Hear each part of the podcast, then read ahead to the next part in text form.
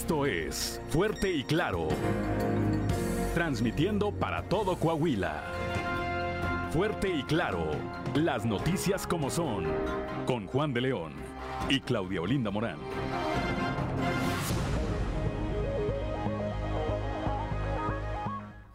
Muy buenos días, ya estamos en Fuerte y Claro, un espacio informativo de Grupo Región. Hoy es viernes 7 de octubre de 2022 y hoy se celebra a quienes llevan por nombre Rosario. Saludamos como todas las mañanas a quienes nos acompañan a través de nuestras diferentes frecuencias de Grupo Región en todo el territorio del estado. Por región 91.3 Saltillo en la región sureste, por región 91.1 en la región centro, carbonífera, desierto y cinco manantiales, por región 103.5 en la región laguna de Coahuila y de Durango, por región 97.9 en la región norte de Coahuila y sur de Texas y más al norte aún por región 91.5 en región Acuña, Jiménez y del Río. Un saludo también a quienes nos siguen a través de las redes sociales por todas las páginas de Facebook de Grupo Región. Y ya se encuentra activada también nuestra línea de WhatsApp al 844-155-6915, 844-155-6915 para recibir sus mensajes, sugerencias, comentarios, denuncias y cualquier comunicación que desee usted tener con nosotros a esta hora de la mañana, 6 con 6 minutos. La temperatura en Saltillo está en 13 grados, en Monclova 19, Piedras Negras 22, Torreón 17 grados, en General Cepeda hay 12 grados, Arteaga 12 grados también, en Ciudad Acuña 21, en Derramadero al sur de Saltillo 12 grados, Musquis 19, San Juan de Sabinas 20 grados, San Buenaventura 20 grados, Cuatro Ciénegas 19, Parras de la Fuente 13 grados. Y Ramos Arispe 14 grados centígrados. Pero si quiere conocer a detalle el pronóstico para todas las regiones del estado, vamos con Angélica Acosta. El pronóstico del tiempo con Angélica Acosta.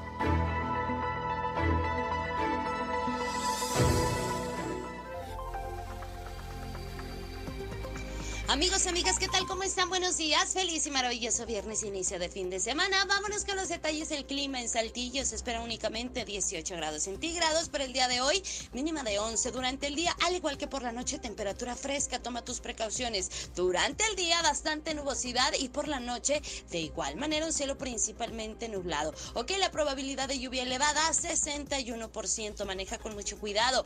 En Monclova se espera una máxima de 27 grados, mínima de 14. Durante el día, un cielo principalmente nublado, al igual que por la noche, ¿ok? Vamos a tener periodos de lluvia, sí, elevado más por el día que por la noche, 65%. Toma tus precauciones en Torreón, Coahuila. Se espera una máxima de 28 grados, mínima de 15. Durante el día, un cielo principalmente nublado, al igual que por la noche. Y bueno, pues la probabilidad de precipitación es elevada, 75%. Excelente. Vámonos ahora hasta Piedras Negras, temperatura cálida. Ya estamos acostumbrados, 33 grados como máxima de 18 durante el día, periodo de nubes y sol. Se va a sentir cálido, va a ser agradable y por la noche eh, áreas de nubosidad. La probabilidad de lluvia 40%. Ese es ahí para Piedras Negras. Excelente. En Ciudad Acuña se espera una temperatura máxima de 31 grados, mínima de 17 durante el día, periodo de nubes y sol. Se va a sentir rico, cálido, agradable. Por la noche un cielo parcialmente nublado y la posibilidad de lluvia 16%. Eso es ahí para Ciudad Acuña. Vámonos ahora hasta la Sultana del Norte y en Monterrey, Nuevo León. Se espera una máxima de 28 grados para este inicio de fin de semana, mínima de 15. Durante el día vamos a tener un cielo principalmente nubladito, a pesar de eso se va a sentir cálido y por la noche bastante nubosidad. Atención Monterrey, se espera una probabilidad alta de lluvia, así que maneja con mucho cuidado, 81%. Amigos, ahí están los detalles del clima. Que tenga usted un feliz y maravilloso fin de semana. Nos escuchamos el lunes. Buenos días.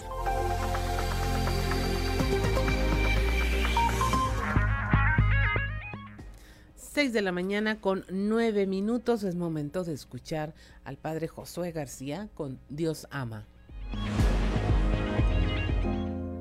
Diócesis de Saltillo, presbítero Josué García. Dios ama. No nos dejes caer en la tentación. Fíjate que no le estamos diciendo a Dios que no tengamos tentaciones, le estamos pidiendo más bien saber vencerlas, es decir, saber salir adelante victoriosos de aquello que el pecado nos presenta como bueno, pero que al final de cuentas nos deja vacíos y nos deja pensativos y nos quita la paz. El mismo Señor Jesús, la carta a los Hebreos, en el capítulo 4, versículo 15, nos dice que no tenemos un sumo sacerdote incapaz de compadecerse de nuestras debilidades. Al contrario, Él fue sometido a las mismas pruebas que nosotros, a excepción del pecado. No debe de extrañarnos, fue verdadero hombre el Señor Jesús. Bueno, y es que las tentaciones, aunque sean incómodas, son útiles. Nos dice el libro del Siráside, capítulo 34, versículo 10, que quien no ha sido probado, no ha sido tentado, poco sabe de sí mismo. Y en efecto, Una persona que eh, dice que no tiene tentaciones es porque ya llegó a la soberbia espiritual, es porque ya no tiene oportunidad de ir educando su propia voluntad. Pero fíjate que cuando hay una tentación, el apóstol Pablo nos ilumina muy bien en la primera carta a los Corintios, capítulo 10, versículo 13. Dice, hasta ahora ustedes no tuvieron tentaciones que superen sus propias fuerzas humanas. Dios es fiel y Él no permitirá que sean tentados más allá de sus fuerzas. Al contrario, en el momento de la tentación les dará el medio para liberarse de ellas y los ayudará a soportarlas. Bueno, ¿qué quiere decir esto? Que ninguna tentación es superior a nuestras propias fuerzas, pero eso no significa que sean fáciles de vencer. ¿Qué es lo que hay que hacer? Vacunarnos, es decir, inmunizarnos. ¿Y cómo lo haremos? Con la Eucaristía, con nuestra oración personal, con la palabra de Dios y sobre todo haciendo vida estas tres cosas en nuestra relación con el prójimo. Diócesis de Saltillo.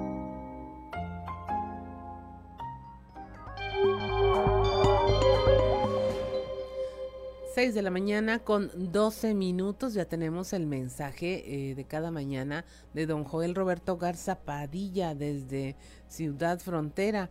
Hoy nos dice que entre subidas y bajadas la vida nos pone a prueba pero siempre nos tiene nuevos capítulos para escribir, sentir y disfrutar. Es el mensaje de don Joel Roberto Garza Padilla. Y nos informa también que hoy eh, Saltillo está de fiesta con la, en la parroquia Santa María Reina. A las 19 horas va a celebrar su misa de acción de gracias por el 44 aniversario sacerdotal del párroco y presbítero José Luis Ortiz Leal. Le desea muchas felicidades a quien dice es su guía espiritual y hermano en Cristo y envía bendiciones para todos. Muchas gracias a don Joel Roberto Garza Padilla que ya muy temprano nos hace llegar su mensaje para todos ustedes. Son las 6 de la mañana con 13 minutos y si ustedes nos sigue a través de la radio, pues le invitamos a que vea nuestros contenidos también en la transmisión de redes sociales para que eh, le podamos compartir esto que se llama Sucedió en y son los videos más virales. Esto es Sucedió en los tres videos más virales del momento. Sucedió en Tehuacán, Puebla. Cámaras de vigilancia de una zona residencial captaron el momento en que un vehículo a exceso de velocidad pierde el control tras tomar una curva en una calle angosta para después impactarse fuertemente contra un taxi que se encontraba estacionado. Lamentablemente, el conductor de la unidad de servicio murió en el lugar. Sucedió en Apatzingán, Michoacán. Cámaras de seguridad de una taquería captaron el preciso momento en el que un hombre fue asesinado en el establecimiento. En el video se aprecia a la persona platicando con dos mujeres más en una barra de metal cuando de pronto un sujeto se acerca por detrás y abre fuego en tres ocasiones. Sucedió en Girona, España. 18 personas resultaron heridas, 10 de ellas menores de edad, al explotar un bidón de nitrógeno líquido durante un acto de divulgación científica para acercar la ciencia a los niños. En los videos captados por los espectadores del evento, se observa cómo una multitud de gente se encuentra alrededor de dos tanques blancos viendo la presentación de dos hombres. Al hacer una cuenta regresiva, los bidones explotan y la gente comienza a gritar. Afortunadamente, no hay fallecidos.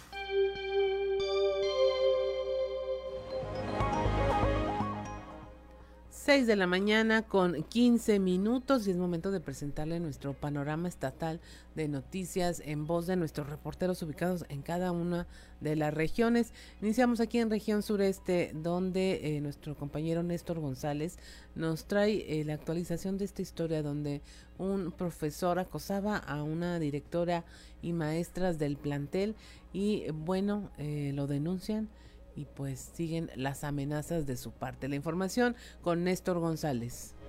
Compañeros, muy buenos días. Informando desde la ciudad de Saltillo, les comento que eh, siguen surgiendo los casos de acoso dentro de los planteles educativos. En este caso se trata de la directora de la escuela primaria Benito Juárez que se ubica en la colonia González de la capital de Coahuila, quien eh, denunció que eh, un profesor la ha acosado durante años y no solo a ella, sino a otras maestras, incluso a una mujer que trabaja como personal de intendencia. Vamos a escuchar lo que nos dice la profesora Marta Lares, directora de la Escuela Benito Juárez, así como Rubí Paloma Torres, quien se desempeña como trabajadora de intendencia en ese plantel. Eh, nos amenazó, somos más maestras pero han ido declinando por temor a represalias, porque fueron amedrentadas. Madres de familia también se quejaron, pero igual fueron visitadas en sus domicilios. Por este profesor. Así es. Eh, a mí me viene acosando desde el año 2014, que yo era maestra en esta escuela.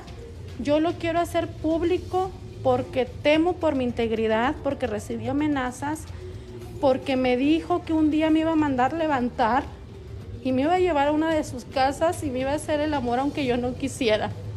Iba a la dirección, se metía las manos a la bolsa del pantalón, se pegaba el pantalón para que resaltara su parte y entraba burlonamente y me decía que, ¿qué pasa? Como yo estaba sentada en la silla del escritorio, pues obviamente yo quedaba bajita y en la altura y se burlaba. Eh, buscaba cualquier momento para hacer insinuaciones. Siempre llegaba muy temprano y para donde yo andaba se arrimaba y empezaba a platicar con sus pláticas. Subidas de tono. Eh, cosas obscenas. Este, y pues me decía que sí me gustaba. Y me, una ocasión me dijo que sí que si quería hacer el amor con él, que, que a poco si no sabía por qué me habían me había separado, que él no entendía por qué, que si no hacía buenos trabajos. Este, yo de hecho se lo dije a su esposa cuando me lo comentó él. Se lo dije delante de ella, de él. Pero pues la decía, la señora me decía que yo me llevaba con él, pero yo tenía poco que ver. Regresamos con ustedes. Muy buenos días. 6 de la mañana con 18 minutos. Imagine usted tantos años de acoso. Quiere decir que ni siquiera hay protección para maestras que son adultos en una institución educativa. Eh, esta semana nos enteramos de otros casos terribles de abusos en menores eh, de preescolar pero se imagina usted si un adulto tiene temor de denunciar porque no hay protocolos que lo protejan dentro del sistema escolar, imagínense los niños. Ahí es un tema pendiente. O, como se comentó, por, por quienes hacen uso de, de esa ruta que habían eh, recibido esas amenazas. Sin embargo, bueno, pues hay que atenderlo como se ha estado haciendo. Esto es todo en la información. Desde La Laguna reportó Víctor Barrón. Un saludo a todo Coahuila. 6 de la mañana con 21 minutos. Estamos en Fuerte y Claro. Regresamos.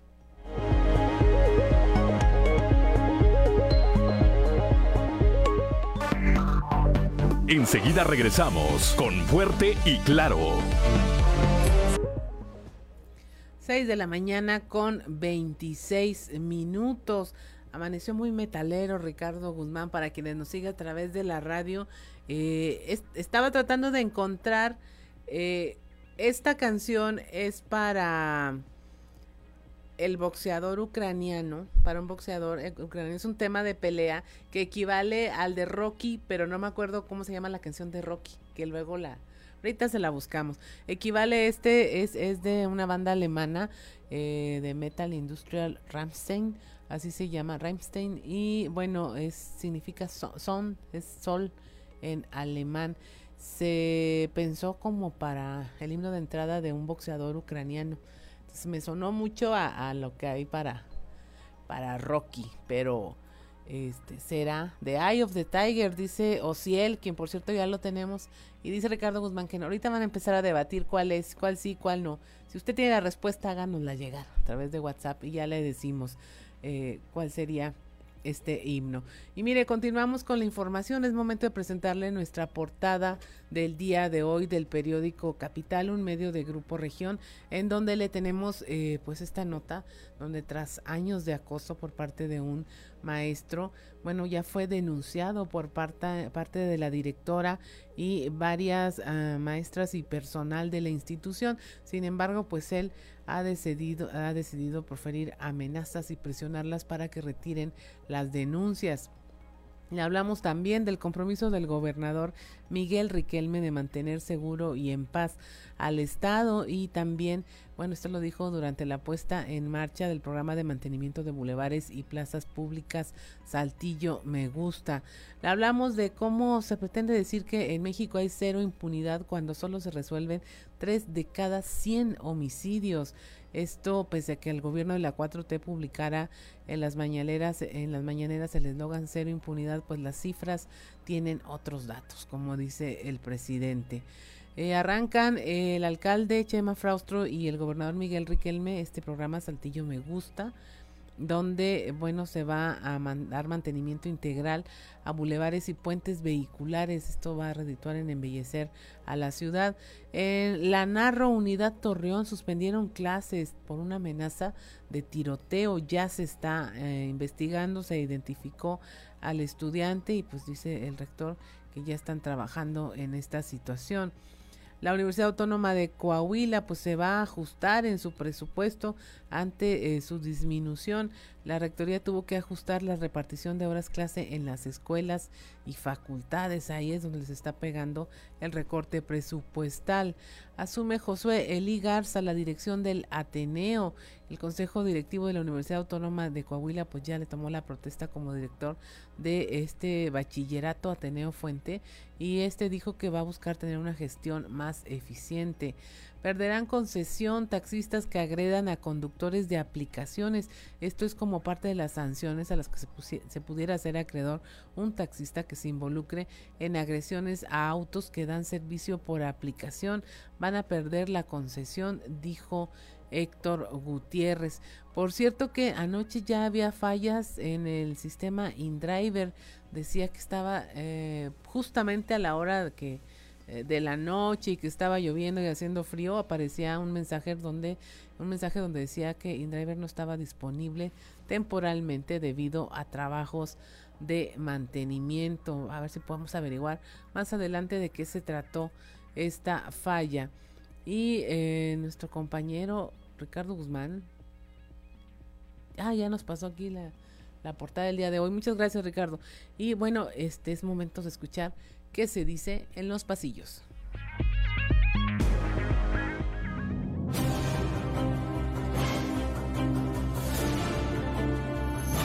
Y en el cartón de hoy, la huida que nos muestra Tatiana Cloutier que sostiene una alcancía completamente despedazada que se llama Economía Mexicana y Tatiana nos comenta, uno debe saber cuándo retirarse. Como resultado de las importantes inversiones que está captando Coahuila y el nivel de la industria que ha tenido la confianza de venir a instalarse a la entidad, la competencia se da con entidades como el vecino estado de Nuevo León. El gobernador Miguel Ángel Riquelme Solís destacó, por lo tanto, la visión competitiva que deben tener los alcaldes para enfocarse en lo más importante en materia de infraestructura y servicios que atraigan más capitales y, por tanto, más empleos. Muy satisfecho por los logros en este rubro, destacó ayer en el inicio del programa Saltillo Me Gusta. La generación de 6.065 nuevos empleos formales durante el mes de septiembre, adicionales a 3.460 creados por la empresa Aptiv, que formalmente inició operaciones allá en la región centro. En sigue la ruta de crecimiento de nuevos puestos de trabajo que se han tenido. Y hoy hiciste un buen trabajo. La diputada local Luz Elena Morales sigue divulgando y promoviendo la igualdad de género, y no solo con iniciativas en el Congreso del Estado, sino también con charlas en diferentes foros como Canacintra, Coahuila Sureste. La legisladora del PRI impartió la plática, importancia de implementar políticas de igualdad de las empresas, en la sesión del Comité de Mujeres de la Cámara que recién se celebró. Te felicito, buen trabajo. A propósito de la Canacintra, con la salida de Tatiana Cloutier de la Secretaría de Economía, quien perdió ahora sí toda esperanza de poder derrocar a Eduardo Garza de la presidencia de esa Cámara en el sureste del estado, es Tony Domínguez. El empresario buscó por varias vías de la 4T un encuentro con la hoy exfuncionaria para buscar un fallo de la dependencia que invalidara el proceso mediante el cual fue electo. Miren al Duende Verde Junior. ¿Quiere llorar?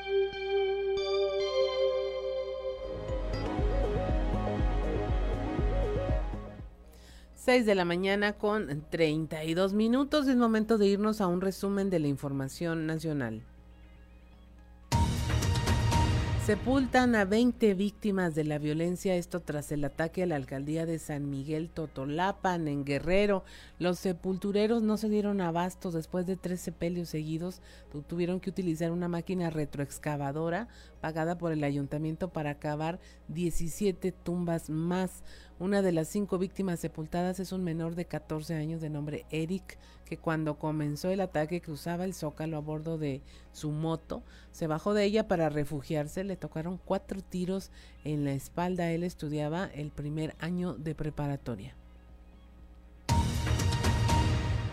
Son feministas una amenaza, esto lo dice la Sedena, según estos documentos que han estado siendo develados ahí por el, tema de que fue espionada la, la, Sedena, dice que entre los riesgos que la Sedena encontró para la operación del nuevo aeropuerto ubicó a 25 grupos que representaban un riesgo para su uh, operación, el Felipe Ángeles. Entre ellos ubicó a familiares de niños con cáncer, madres usuarias de guarderías infantiles, y a los ex, integrantes de la Policía Federal. Además, colocaron a los grupos feministas en un mayor grado de amenaza que la organización criminal Unión Tepito. Asesinan a diputada por su curul, es eh, la línea de investigación que se mantiene en este caso de Gabriela Marín Sánchez, diputada local del partido Morelos Progresa, quien fue ejecutada de manera directa. La línea de investigación se sigue como un crimen político, presuntamente por su curul, la cual le fue disputada por Roberto Yáñez Moreno. Y la primera beneficiada con este homicidio es Mari Soraya Rayo, esposa justamente de su oponente, pues era la suplente de la víctima. La Fiscalía de Morelos eh, está investigando y no descarta esta línea de investigación. Asaltan a 40 conductores en una autopista. Un grupo de hombres armados asaltó a los conductores que estaban detenidos debido a un accidente vial en la autopista Veracruz-Puebla. Esto ocurrió durante la noche del miércoles. El comando arribó en motocicletas aprovechando que todos estaban detenidos y pasaron de auto en auto amenazando a las personas para que les entregaran sus pertenencias. A los conductores les fueron robados celulares, dinero y otros objetos. Suma el presidente en lo que va a su administración 40 renuncias a su gabinete. Eh, esto algunos por aspiraciones para ser gobernadores o gobernadoras, otros por los llamados enroques políticos y otros más por diferencias sustanciales con el jefe del Ejecutivo. Esto incluye la más reciente salida de Tatiana Cloutier de la Secretaría de Economía y de Delfina Gómez de la Secretaría de Educación Pública. En el gabinete ampliado hay también salidas de Jaime Cárdenas del Instituto para devolver al pueblo lo robado y Germán Martínez del Instituto Mexicano del Seguro Social. Y finalmente expropiarían el callejón del beso allá en Guanajuato, las casas donde están los balcones eh, que se llaman Doña Ana y Don Carlos, ubicados en, la, en el Callejón del Beso, podrían ser expropiadas por el gobierno municipal. Esto lo anunció el alcalde panista Alejandro Navarro Saldaña a raíz de que la clausura de este icónico lugar pues no ha frenado el pleito y la disputa que hay por los turistas y con que los fotógrafos de turistas eh, y entre la dueña del balcón de Doña Ana, por lo que podrían terminar expropiando ambos balcones. Y hasta aquí la información nacional y mire, retornamos a los hechos eh, ocurridos aquí en el estado. Nuestro compañero Raúl Rocha nos habla de estas medidas que se están tomando contra eh, quienes participen en hechos violentos contra conductores de taxis por aplicaciones. La información con Raúl Rocha.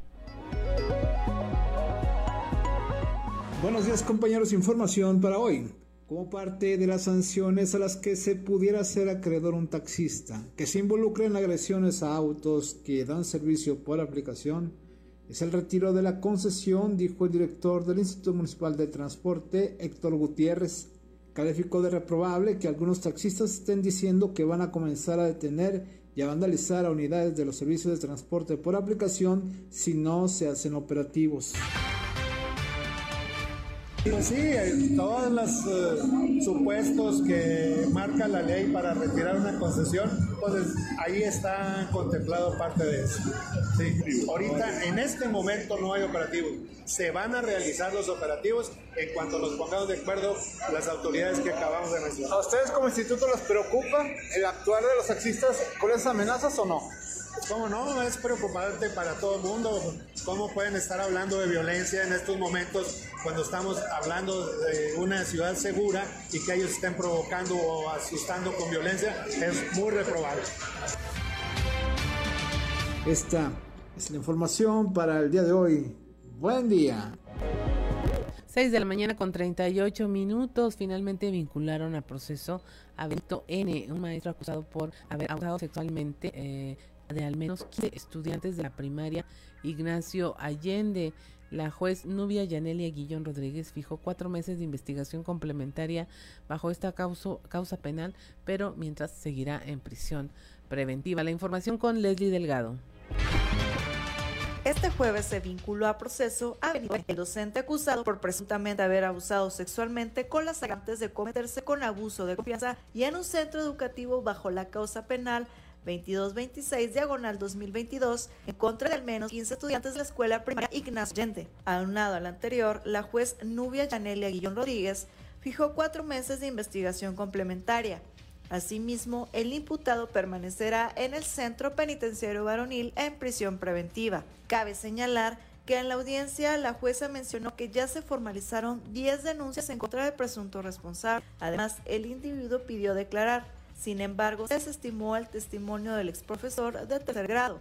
En su declaración, Benito N.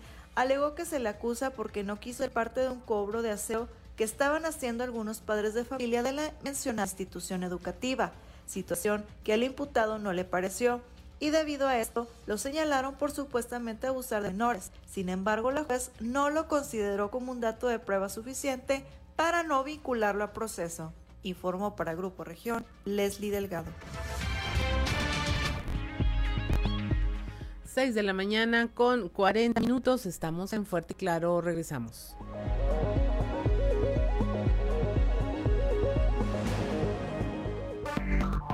Enseguida regresamos con Fuerte y Claro.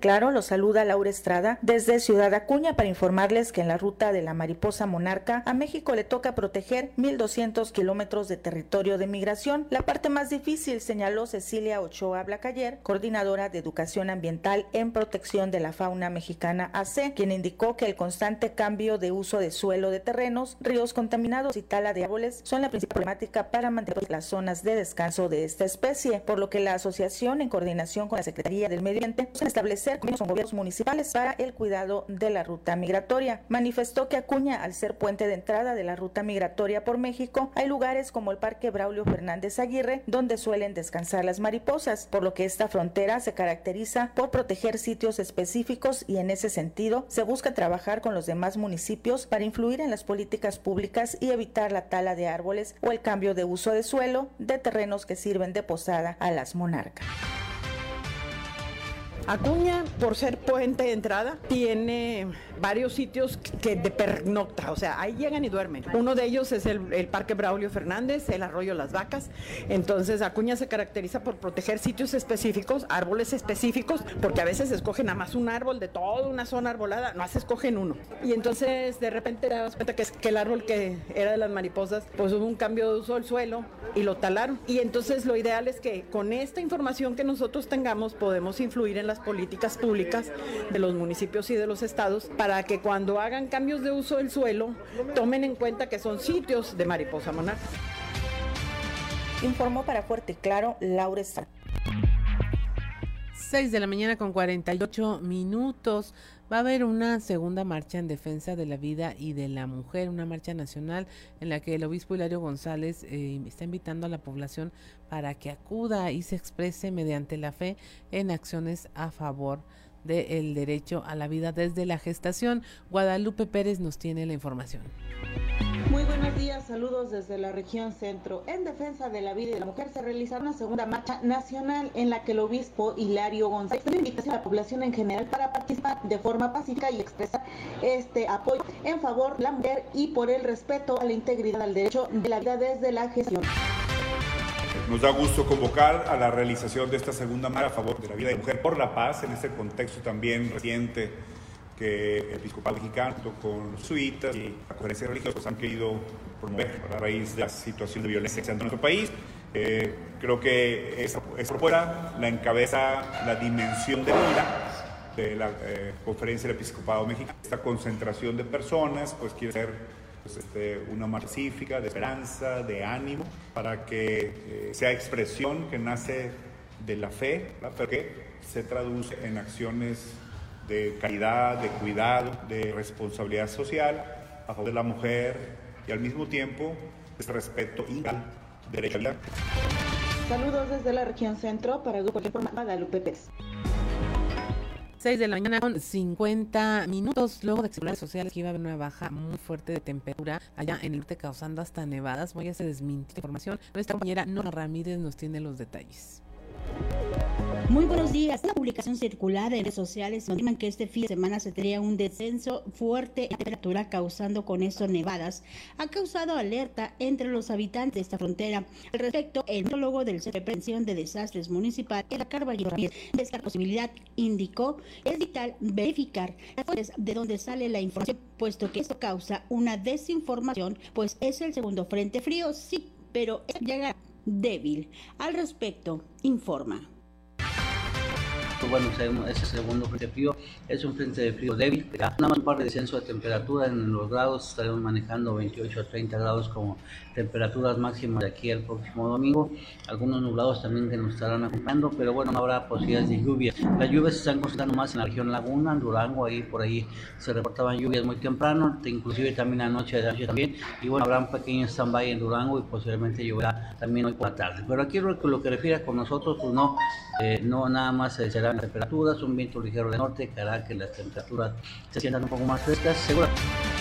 Roberto Plaforticaro, Norma Ramírez. 6 de la mañana con 52 minutos. Eh, nos, seguimos en el norte del, eh, del, estado. Ricardo Ramírez nos informará de cómo se mantiene alto el índice de mortalidad en el cruce hacia los Estados Unidos, eh, refiriéndose a los cruces migratorios. Y bueno, ahí reiteran la petición de evitar cruzar la frontera quienes buscan el llamado sueño americano. La información con Ricardo Ramírez. Por segundo mes consecutivo, vuelven a repetirse los altos índices de mortalidad en los cruces migratorios entre México y Estados Unidos. Es por ello que la cónsul de México en Del Río, Texas, Paloma Villaseñor, reiteró su mensaje de evitar cruzar la frontera a quienes buscan el llamado sueño americano. Aunque no precisó una cifra exacta, dijo que nuevamente volvieron a romperse récords en el número de migrantes que son detectados sin vida en su intento de llegar a Texas, tanto en las aguas del río Bravo como en las partes desérticas de zona, aunque las autoridades migratorias de Estados Unidos diferentes estrategias para auxiliar a los migrantes, día a día siguen presentándose muertes. Paloma Villaseñor comentó que esta campaña de concientización se realiza en todos los consulados en la franja fronteriza entre México y Estados Unidos, debido a que por segundo mes consecutivo se han roto los récords de migrantes localizados sin vida.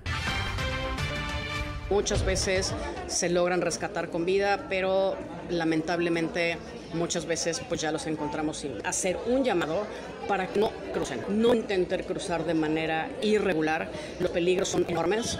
Los números desgraciadamente han subido. No tengo ahorita las cifras, pero pues les puedo decir que son cifras récord las que tenemos en cuanto a cruces irregulares, pero también desgraciadamente en cuanto a número de fallecidos. Entonces, un llamado, eh, estamos trabajando además también todos los cónsulos de la región en este tema y obviamente, bueno, pues eh, un llamado eh, una vez más, si alguien nos está escuchando a través de ustedes. Informó para Fuerte y Claro Ricardo Ramírez. Mañana con 54 minutos ante el aumento de casos de violencia en las escuelas entre estudiantes se está pensando realizar operativo Mochila en Cebetis 20. La información con nuestro compañero Moisés Santos. Muy buenos días, Nicolás, a todos nuestro amado auditorio que nos escuchan en todo Coahuila. Esta es la información que tenemos para el día de hoy. Antecedente del acoso escolar entre estudiantes del Cebetis número 20, el director Francisco Acosta Cancino puntualizó que tendrá que continuar con la revisión de mochilas. Esto es lo que dice al respecto platicamos al inicio del semestre con los padres de familia de primero, de tercero y de quinto semestre, que son los que tenemos. Este, se lo hicimos para que estén enterados de lo que hacemos. Es un proceso que hacemos en forma aleatoria, unas horas, tanto el grupo, se hace la revisión de, de los. Obviamente, eh, son ustedes los que vacían sus mochilas, eh, las personas que hacen esa, actividad, pues obviamente ellos no traen algún instrumento, algún algo, algún objeto que va a causar un daño físico a, nuestros jóvenes. Tan pronto se detecta, se le abre el padre, se le notifica y se le entera simplemente por la condición de ser menor de edad y por la condición de que son nuestros alumnos. Esta es la información que tenemos para todos ustedes desde la región carbonífera para Grupo Región Informa, su amigo y servidor Santiago. Que tengan un excelente fin de semana. Si usted nos sigue a través de la radio, escuchó a la banda metalera Ramstein con Angel, Ángel en español, es el primer sencillo de eh, su álbum en 1997, que fue la primera canción en sonar en la radio y comenzaron a ser conocidos en su país, allá en Alemania. Eh, llama la atención, según los especialistas, los efectos de silbidos generados por un teclado electrónico. Ahí tiene usted el dato. Y eh, nos decía, hace rato entrábamos en controversia de cómo se llamaba la canción de Rocky. Siempre decimos eh, que es la de Eye of the Tiger y no, en realidad es eh, Bill Conti con Gonna Fly Now. Vayamos a volar ahora, algo así, ¿no? Gonna Fly Now. Ahí por si quiere levantarse en viernes con mucho ánimo, ánimo pues, póngala y a empezar el día. Y vamos ya a empezar el día, pero ya en Parras de la Fuente con nuestro compañero Ricardo Martínez, quien ya está en la línea. Y bueno, pues aquí nublado, con eh, lluvia, neblina, la carretera, la autopista a Monterrey Saltillo se eh, reporta operando con normalidad, así como los libramientos. ¿Cómo andamos allá para Parras de la Fuente, mi estimado Ricardo Martínez? ¿Qué tal, Claudia Linda? Eh, muy buenos días, saludándote en esta mañana. Eh, pues eh, afortunadamente está muy muy agradable agradable el clima. ayer por la tarde sí estuvo pues algo fresco ya, afortunadamente ya el señor sol nos está pues en esta mañana bendiciendo. Eh, te platico en el tema, ahora sí que de, la información, eh, hay una preocupación por parte de más de 50 maestros que son originarios de Parras de la Fuente y que ante estas bajas temperaturas que se presentan ya en esta temporada, están preocupados eh, por el trayecto a, su trabajo, porque ellos se trasladan desde Parras a General Cepeda, algunos de ellos se quedan en algunos ejidos que están sobre carretera y hay demasiada neblina. Pero esto no es lo preocupante, lo más preocupante es que en esta carretera siempre ha habido demasiados accidentes por la situación de, de los animales que se encuentran sueltos a orilla de carretera y muchos de ellos se suben hasta la carretera. Se ha platicado con los ejidatarios, pero pues lamentablemente hacen caso omiso y cuando hay accidentes los eh, los animalitos no están marcados con, con este fierro que los distingue y pues para saber quién es el dueño este este pasado lunes 3 hubo lamentablemente un accidente donde viajaban tres maestros originarios de Parras hasta General Cepeda eh, se impactan con un caballo que se encontraba sobre la carretera, no alcanzaron a verlo por la densa neblina que se presenta ya por las mañanas, ellos salen aproximadamente a las 6 de la mañana de Parras y llegan a General Cepeda aproximadamente a las 7.30 de la mañana porque pues se van despacio por la neblina, por los animales y otro también la falta de mantenimiento eh, que tiene esta carretera. Estamos hablando de baches, estamos hablando de limpieza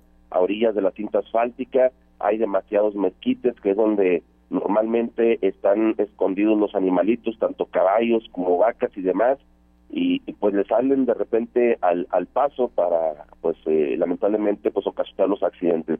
Ya se ha hablado con los alcaldes de General Cepeda, el, el alcalde Pablo Salas, y también se ha platicado con el alcalde de Parras de la Fuente, con Fernando Orozco, eh, lamentablemente ha habido poca respuesta, al parecer no no sabemos si no hay recursos, qué es lo que está pasando ahí en este en este problema, pero ellos están alzando la voz sobre todo para evitar alguna tragedia y, que se vean afectadas las familias parrenses y sobre todo también hay que recordar que de Parras de la Fuente salen camiones, eh, podríamos decir llenos, eh, prácticamente dos camiones diarios salen llenos de jóvenes estudiantes a las telesecundarias y también a las preparatorias, una de ellas que se ubica en el Ejido Los Hoyos y otra más que se ubica en el Ejido Guariche. Estamos hablando alrededor de eh, 100 personas, 120 personas aproximadamente las que salen nada más en puros camiones, más aparte los poco más de 50 maestros que se trasladan son los que están pidiendo por ahí pues, eh, esta limpieza y esta seguridad también que les pueda brindar la carretera eh, Parras General Cepeda.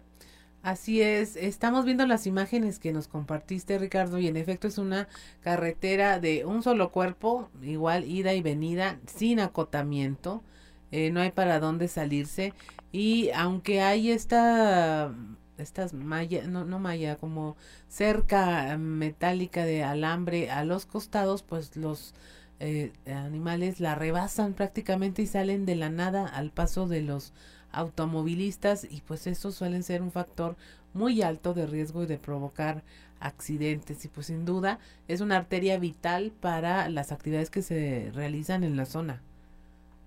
Así es, eh, te comento que esta carretera eh, es, eh, pues mucha gente le saca la vuelta por, por esta situación de los de los animalitos que se encuentran en la carretera, a la orilla de carretera, y, y, ya ha habido muertes, demasiadas muertes en esta carretera, te pudiera decir que ha habido inclusive más muertes que en la carretera Saltillo-Torreón. Eh, aquí han fallecido motociclistas que se impactan con, con caballos o con vacas y también ya hubo aproxima, hace aproximadamente 18 años una muerte eh, de, de tres profesores en esta misma carretera que venían ya de su trabajo y que lamentablemente sufrieron un, un percance. Entonces por eso es que se hace el llamado a las autoridades ellos obviamente están esperando la respuesta de la autoridad municipal, tanto de Parras de la Fuente como de General Cepeda, y de no ser así, acudirían inclusive a la ciudad de Saltillo, Coahuila, para platicar con el, con el gobernador Miguel Riquelme. Así es, Bilbo, con este clima que viene, pues es mejor estar preparado. No basta hacer las cosas, sino hay que hacerlas bien. Muchas gracias, Ricardo Martínez, por tu enlace. Estaremos eh, escuchándonos el próximo lunes. Muy buenos días, Claudio Linda. Muy buenos días. Son las 7 de la mañana con 9 minutos. La temperatura en Saltillo sigue 13 grados, Monclova 19, Piedras Negras 22, Torreón 17 grados, General Cepeda 12 grados, Arteaga 12, Ciudad Acuña 21, en Derramadero al sur de Saltillo hay 12 grados, Musquis 19, San Juan de Sabinas 20, San Buenaventura 20, Cuatro Ciénegas 19 grados, Parras de la Fuente 13 grados, pero ya con solecito, dijo nuestro compañero Ricardo Martínez, Ramos eh, con 14 grados. Y miren, es momento de escuchar Alerta Ambiental con Carlos Álvarez Flores. Alerta Ambiental con Carlos Álvarez Flores. Muy buenos días. La semana pasada terminamos con el tema del tratamiento y reuso del agua que se debe hacer de todas las actividades industriales, agropecuarias y urbanas, las ciudades. Ahora bien, el pecado mayor lo tenemos en el uso agrícola. De acuerdo con el último dato de la Comisión Nacional del Agua de hace unos 4 o 5 años, dice que el 68.3% del agua total disponible de este país es para uso agrícola. Pero desafortunadamente nuestros productores agrícolas, en su gran mayoría, ¿verdad? Son pocos los que eh, eh, tienen modernos sistemas eficientes, se llama riego por goteo. La inmensa mayoría de los productores agrícolas no tienen riego por goteo. Nada más para que tengan una idea, en 1965 hace 57 años, los israelitas nos regalaron el riego por goteo. Ya platicaré en la próxima entrega, la próxima semana les explico cómo es, pero lo importante es que de ese 68.3%, se pierde el 57% de ese 68.3, que más o menos es 38, casi 39% del agua total disponible. Eso es lo que se pierde entre evaporación y el riego por inundación, así se llama, por canales, rodada, agua rodada, decía mi abuelo. Ese es el pecado. Y debe haber una ley que obligue a todos, todos los productores agrícolas del país, a usar el sistema de riego por goteo.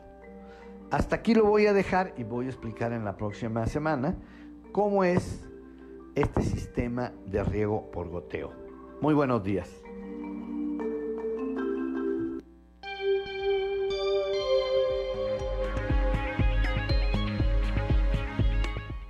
7 de la mañana con 12 minutos. Escuchemos ahora el contexto de la noticia con Luis Guillermo Hernández Aranda. El contexto de la noticia con Luis Guillermo Hernández Aranda. Su hijo tiene parálisis cerebral.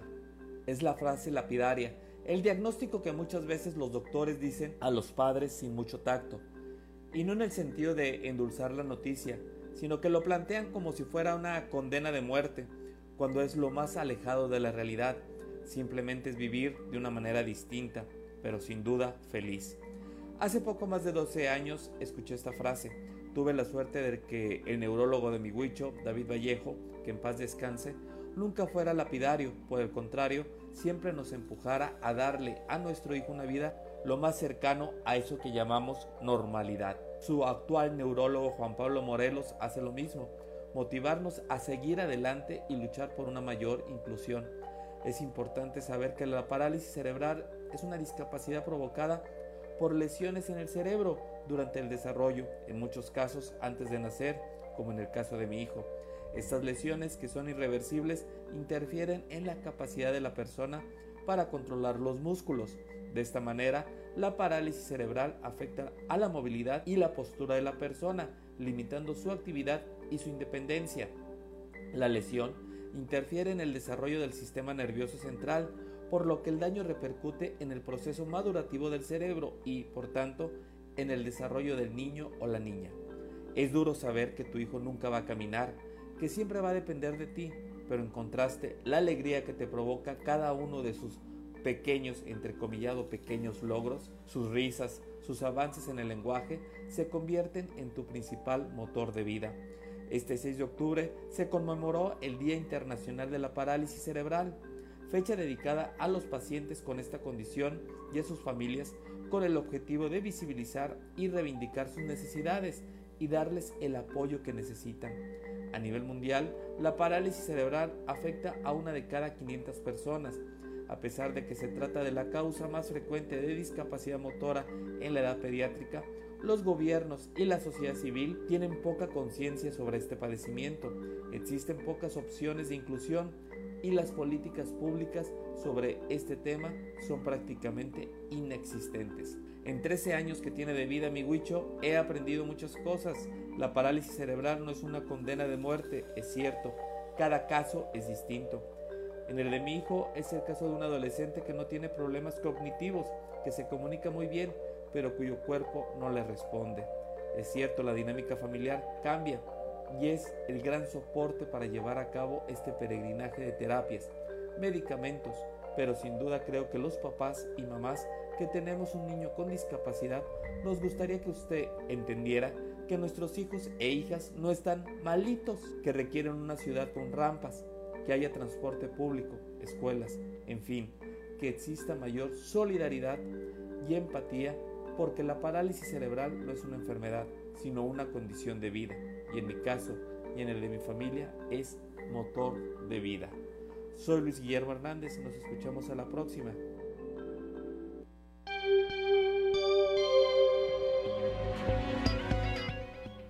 Siete de la mañana con 15 minutos y es momento de ir al mundo de los deportes con Noé Santoyo.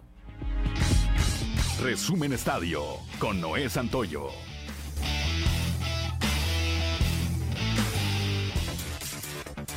Se ha desatado la polémica en torno a algunos jugadores de las Chivas de Guadalajara y es que en plena semana de repechaje, cuando Chivas se jugará su pase la liguilla con una complicada visita a Puebla este próximo domingo a un solo partido, desafortunadamente ha surgido lo que para algunos es una indisciplina, luego de que se viralizaran en redes sociales algunas imágenes de los futbolistas en un palenque de madrugada. En Guadalajara han comenzado las fiestas de octubre y eso significa presentaciones de reconocidos artistas del género regional mexicano, música que gusta a muchos integrantes del equipo, y en este caso Santiago Ormeño, Antonio Briceño, Al Almozo y Paolo Irizar estuvieron presentes en un concierto de Nodal, por lo que al interior del club se tomarán algunas medidas para sancionarlos. La mañana de este jueves Atlas hizo oficial la llegada de Benjamín Mora, técnico que tomará las riendas del actual bicampeón de la Liga MX tras la salida del argentino Diego Coca. El estratega de 43 años de edad y originario de la Ciudad de México inició su carrera en los banquillos de los Cholos de Tijuana, donde participó en el proyecto de las diferentes categorías de las fuerzas básicas. Después llegó al Club Querétaro como auxiliar técnico, mismo cargo que desempeñó con el Atlante. En el 2014 fue nombrado director de fuerzas básicas de Dorados de Sinaloa y en 2015 arribó a Chiapas para tomar las riendas del Atlético Chiapas. Después se sumó al proyecto de Cafetaleros de Tapachula. Más tarde dejó nuestro país para comenzar su exitosa aventura por el balompié de Malasia. Inicia este día la postemporada de las grandes ligas con los duelos de comodines. En la Liga Nacional, los Cardenales se coronaron monarcas de la División Central, aunque con menor marca que los Bravos y los Dodgers, por lo que se jugará su pase ante los Phillies de Filadelfia. El vencedor de dicha llave se medirá ante Atlanta en la serie divisional. Del otro lado, los padres de San Diego se sobrepusieron a la suspensión de Fernando Tate Jr. para colarse, aunque enfrente tendrán a unos alicaídos Mets que pese a su momento de duda todavía cuentan con Max Scherzer y Jacob DeGrom en la toma de los disparos. El vencedor encarará al equipo con el mejor récord de todas las ligas, los Dodgers de mexicano Julio Díaz. Por la Liga Americana, Cleveland se erigieron vencedores de la división central contra todo pronóstico y ahora chocará contra Tampa, que será tercero celeste. Consiguieron su boleto. El que trascienda deberá encarar a los Yankees. Otros que sorprendieron fueron los Marineros, que avanzaron a postemporada por primera vez desde 2001, por lo que tratarán de extender su sueño, pese a tener frente a ellos a los peligrosos Blue Jays de Toronto. El ganador se pondrá a prueba ante los favoritos Astros. Una hora y media después, y luego de un leve retraso en la práctica 2 en el circuito de Suzuka, porque se mantuvo la lluvia, aunque de forma más ligera, los autos de Mercedes fueron los que tuvieron mejor rendimiento de cara a un gran premio de la Fórmula 1 de Japón, que será típico en cuanto a horario en casi todo el mundo. En el caso de Sergio Checo Pérez, el piloto mexicano de Red Bull y quien viene de ganar el Gran Premio de Singapur el fin de semana anterior, se ubicó en la cuarta posición entre los más rápidos. Resumen Estadio con Noé Santoyo.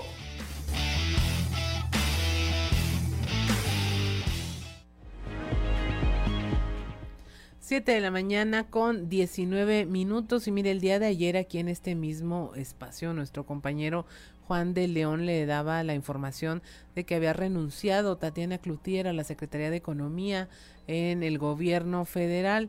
Hoy eh, ya se habla de que hay sustituta, se llama Raquel Buenrostro, va a ser la próxima secretaria de Economía, que así lo ha informado el presidente López Obrador. Eh, ya varios medios lo están confirmando y eh, ocupará su lugar. Ya las críticas eh, dicen que si Tatiana Cloutier no tenía las características para ser secretaria de Economía, que Raquel Buenrostro, pues menos. Eso es lo que dicen los que saben. 7 de la mañana con 20 minutos. Estamos en Fuerte y Claro. Regresamos.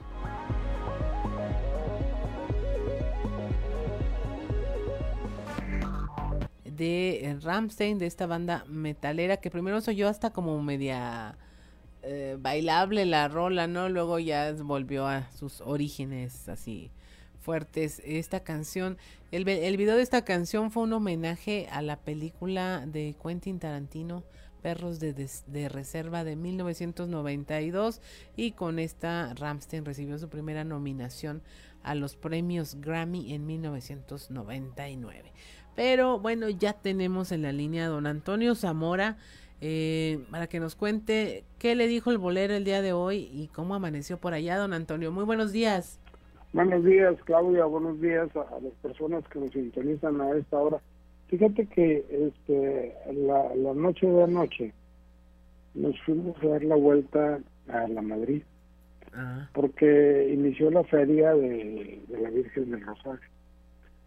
Este, pues hubo dos cantantes ahí de Cuatro Ciénegas, cuando menos la, la dama, excelente, me cae, y, el otro cantante la verdad es que desentonaba y ese tipo de cosas, ¿no? Pero la gente, no mucha gente, tal vez porque ha iniciado la feria en jueves, y justo en el aniversario de la Virgen del Rosario y mucha gente estaba metida en misa a eso de las 11, 11, 12 de la noche. Eh, pero hay algo interesante en esta feria. las ferias de, estos pueblos son de tres, de cuatro días, de un fin de semana. Y de repente eh, Erika Barbusco Balcázar, Víctor Barrios Cruz, Berenice Campos Pérez, presidenta, secretario y tesorera de del Comité Central de la Feria, propusieron una propuesta a, la gente, porque todos elige, por la, gente elige a, los, al Comité Central. Y le hicieron una propuesta a la gente en el sentido de que en vez de cuatro días se fueran a diez días. Algunos, eh, por supuesto, este, opositores a, a, quien gobierna en estos momentos, dijeron que para qué tantos días. Y, la respuesta pues fue sencilla, ¿no? A ver, los días que más gente nos visita es cuando tenemos ferias, los días en que más se vende en los negocios de, la Madrid es cuando tenemos feria, pues que vamos a tener dos fines de semana para tener lleno, para tener repleto y, y que tenga más posibilidades con la gente que, que trabaja, la gente que tiene negocios en la población. Y, pues bueno, así, así, así es como va a funcionar este año la feria de, la Virgen del Rosario ahí en la Madrid. Y, ahí en el recorrido, porque pues te pones a recorrer la plaza, Claudia, a ver quién ves y todo ese rollo. Había gente de San Buena, había gente de Proa, había gente de Cuatro pues gente de otros municipios, ¿no? Que, que acuden a, a la feria, ¿no? Eso, pues yo creo que yo tenía, más nunca había ido a, una feria, a, una ciudad pequeña como la Madrid. Tal vez hace 30 años fui a, la Solo, pero nada se compara en serio con la con la feria de la, de la Virgen del Rosario. la gente que nos está escuchando aquí en la región centro, si tiene oportunidad de ir, vaya, vaya a la Madrid este fin de semana, está interesante, está bonita y, y aparte es aire puro, mi estimada Claudia. Así es, pues qué padre invitación, don Antonio. Muy seguramente habrá quien se pueda echar la vuelta por allá y como usted dice, más tiempo, pues mayor oportunidad, sobre todo en una zona donde pues el, los trabajos son demandantes. Digo, ¿quién, ¿quién tendría oportunidad de ir si no se aprovecha algún fin de semana como lo están haciendo ahora? Muy acertada la decisión. Así es. Por otro lado, eh, comentarte que sí has oído a este, ¿cómo se llama? El, el, el de Monterrey, Franco Camilla. Sí. Que siempre hace mención a, este, a ver, para que los que no me entendieron, para eso del CONALEP, y, y hace una explicación extra a sus comentarios. Eh, yo creo que ahora Franco Escamilla va a tener que decir que todos los CONALEP, menos los de Coahuila. Ah, muy bien. Entonces, ¿por qué? Mira, el CONALEP Coahuila, que son todas las escuelas CONALEP, eh, tiene el primer lugar en, alumnos graduados, tiene el primer lugar nacional también en educación vial, dual, perdón, tiene eh, el segundo lugar nacional con, con menor índice de ausentismo y el quinto lugar nacional de, de los, que los estudiantes no, no abandonan este, por las clases o no abandonan la, las carreras que ahí se imparten. Y pues bueno, yo creo que de ahora en adelante Franco Escamilla va a tener mucho cuidado de, hacer la, el comentario. Y te voy a decir por qué, porque hubo una reunión entre el director general de, de, los CONALEP, y esa me la platicó Alcio Vega, que es el, el director este de, de Coahuila fíjate que nos reunimos, invitamos a, invitó el jefe allá a Franco Escamilla y ahí le preguntaron que, por qué hacía eh, mención al Conalep cada vez que, que, explicaba algo de, sus comentarios. Y, y Franco Escamilla dijo, no, pues la verdad yo no tengo nada en contra de Conalep, lo que pasa es que este pues es mi show.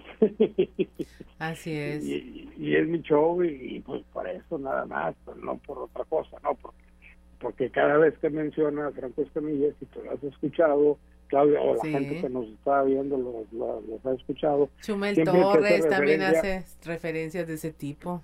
Sí, cuando, cuando hace referencia, la gente se ríe, ¿no? Sí. Y es lo que busca, a final de cuentas. Bueno, pero ahí a lo mejor ya le puede ir cambiando, digo, a lo mejor hay instituciones con menos... Todos los canales menos de Este, sí, no, pues ya a lo mejor todos tienen tan buen rendimiento que ya ni chiste va a ser, pero por lo pronto pues sí sigue siendo chiste. Sí, maestro. No, cada quien sabe lo que tiene, no nos preocupemos, don Antonio. No, no, si eso no me preocupa, lo que pasa es que hoy día nos vamos a platicar cosas diferentes.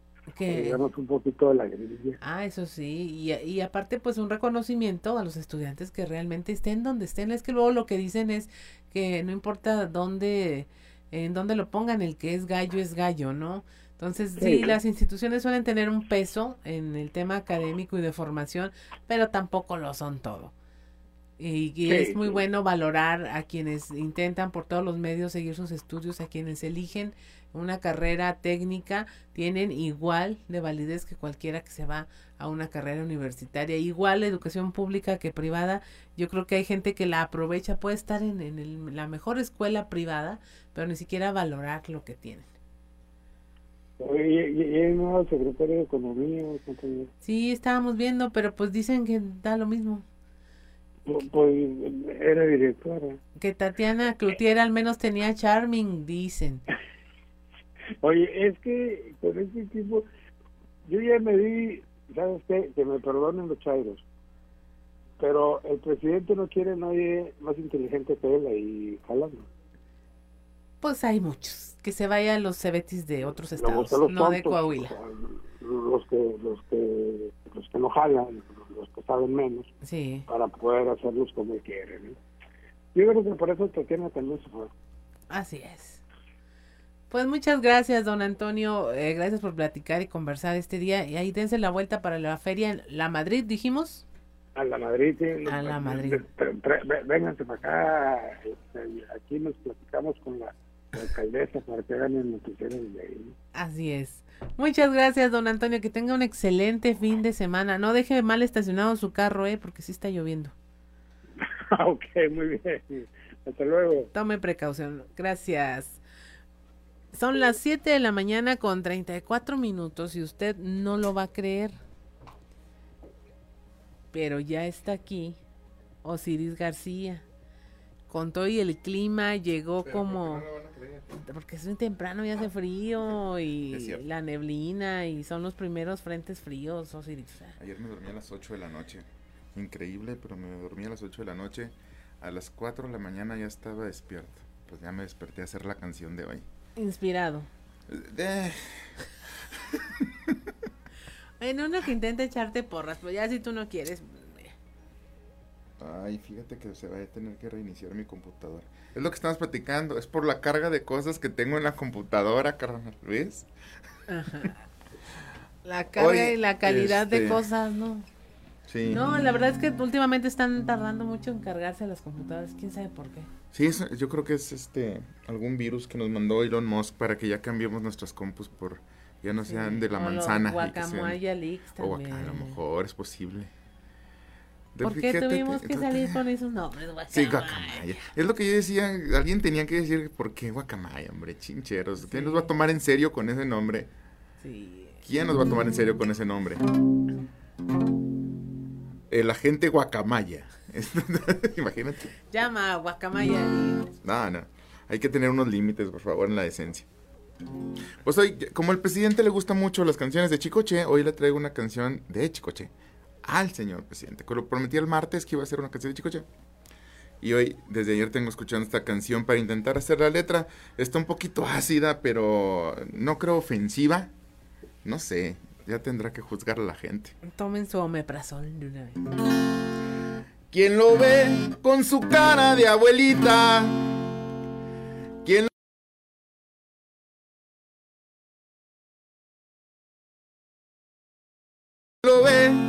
Espiando opositores?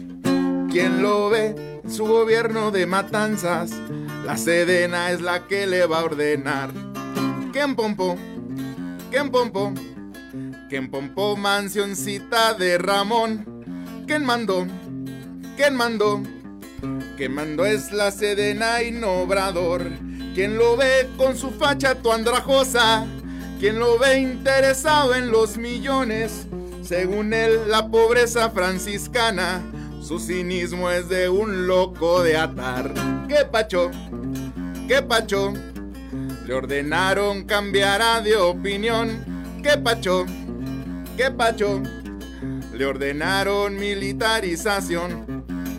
Quiebrala, quiebrala, yo la pago. ¿Quién lo ve cantando en las mañaneras? Chicoche para desviar las atenciones. ¿Quién lo ve que le sirve a sus señores? Los que mandan lo van a regañar. ¿Quién pompo? ¿Quién pompo? ¿Quién pompo presidencia? ¿Quién pompo? ¿Quién pompo? ¿Quién pompo? Guacamaya se comió al obrador. ¿Quién pompo? ¿Quién pompo? ¿Quién pompo zapatitos? ¿Quién pompo? ¿Quién pompo? ¿Quién pompo? ¿Quién pompo esas cositas? ¿Quién pompo? Gracias, gracias, un éxito. Un loco.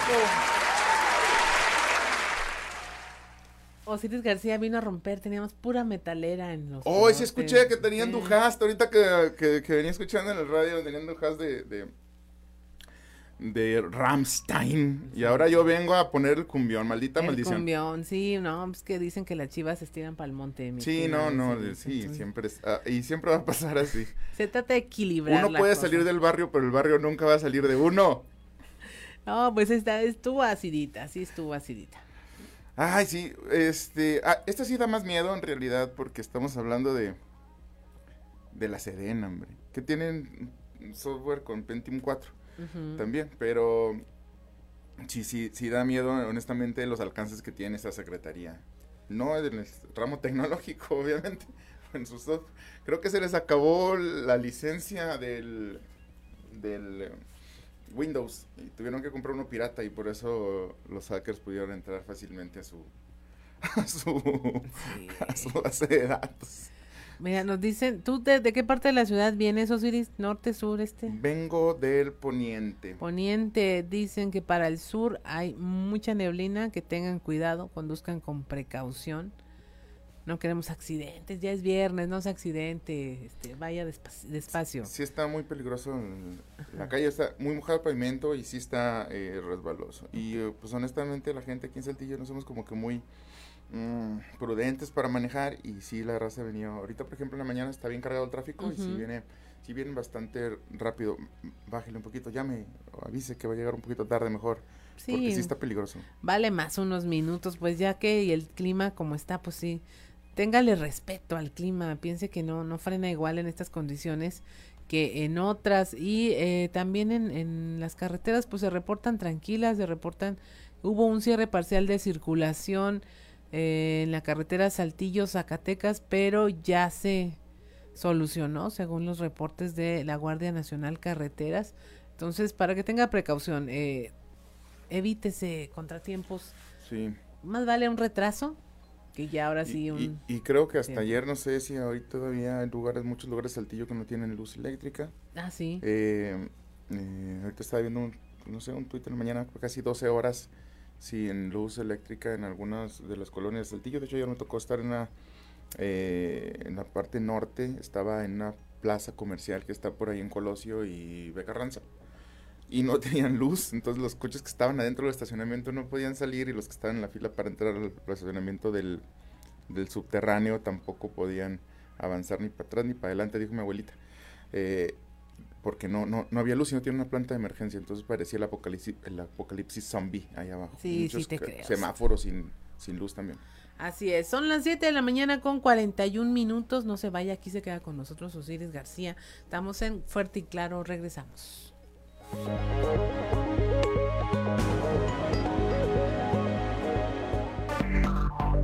Enseguida regresamos con Fuerte y Claro.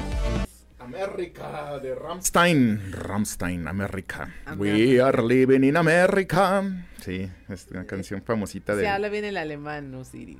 Sí. Nos decía Ricardo Guzmán que tenías que, es que pasamos del cállate chachalaca al, cállate, al cállate guacamaya. ¿Qué dijo el presidente de, de esto?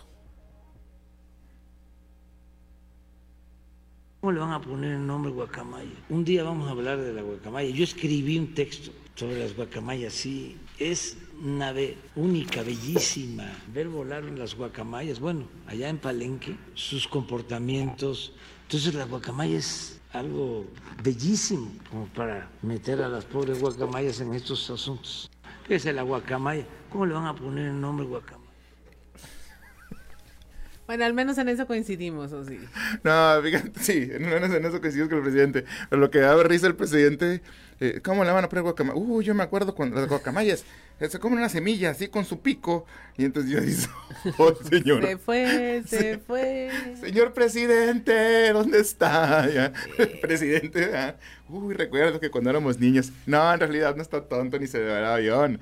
Es una forma que tiene para tratar de desviar. Eh, pero mira. Y lo logra, y lo logra. Mira, no, o sea, honestamente este golpe que se le da a la Sedena eh, va, a tener que reinventarse el mismo presidente para poder sacarse de la manga nuevas cosas, porque aquí en realidad estamos escuchando perfectamente por nota la eh, estrategia del presidente de siempre cuando algo le rebasa.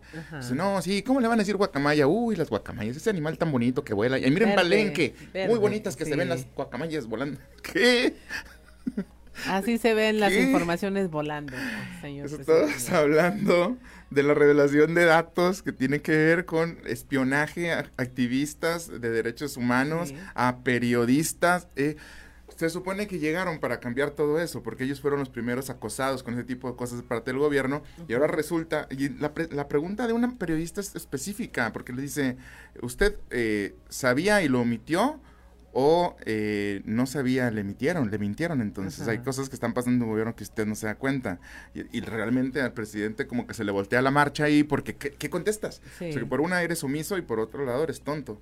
Entonces eh, cualquiera de las dos circunstancias de parte de un presidente no solo es preocupante, es eh, vergonzoso, la neta. Sí, guacamaya, lo voy a poner de guacamaya, verde, sí. verde. No, es de la ah, roja, es de la roja, es de la que pica. Ah, no, no. no.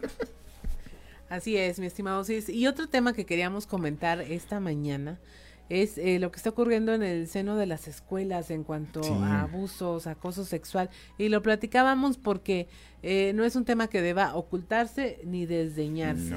Eh, estábamos viendo lo más reciente, una maestra denuncia ser acosada por un maestro, al igual que una trabajadora de, de ahí de la, de la institución, y vemos que ya tenían años con este problema. Y luego todavía nos preguntamos por qué una víctima infantil no dice pronto lo que está pasando. Y hasta que suman de 15 a 20 víctimas, imagínate. Sí, ahorita venía escuchándote en, el, en el camino y lo que señalas tiene todo el sentido y, la lógica también.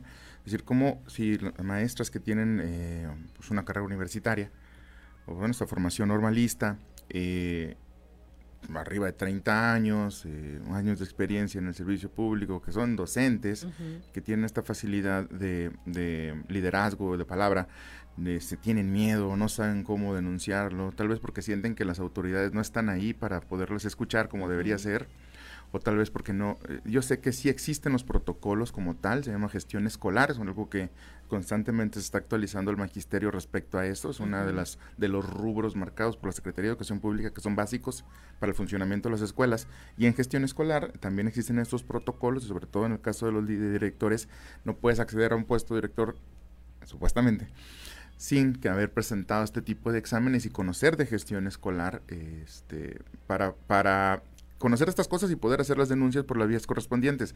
Tal vez tiene que ver también o con el desconocimiento de la maestra o con el miedo también, con la vergüenza de hacerlo público hasta que llega un punto en el que no lo puede ya ocultar ella y muchas otras compañeras de un profesor que se las pasa acosándoles sexualmente, haciéndole comentarios oeces, vulgares, este... Eh, encaminados a la psicalipsis, esa es la palabra, o sea, la pornografía y lo, lo vulgar.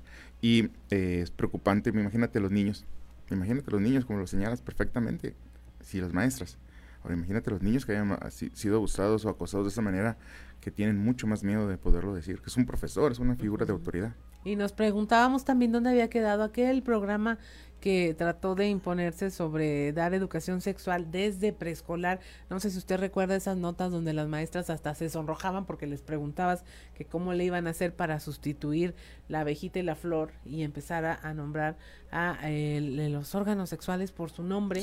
Porque eh, se acaba de sacar un estudio donde dicen que incluso cuando hay un abuso escolar, que particularmente se da en los baños y en, lugares eh, privados de, los centros escolares, hay otros niños de testigo y ninguno sabe nombrar lo que está ocurriendo porque ni siquiera sabe nombrar correctamente alguna parte de su cuerpo. O sea, desde ahí deberíamos de, de empezar para tratar de evitar estos, ¿para qué?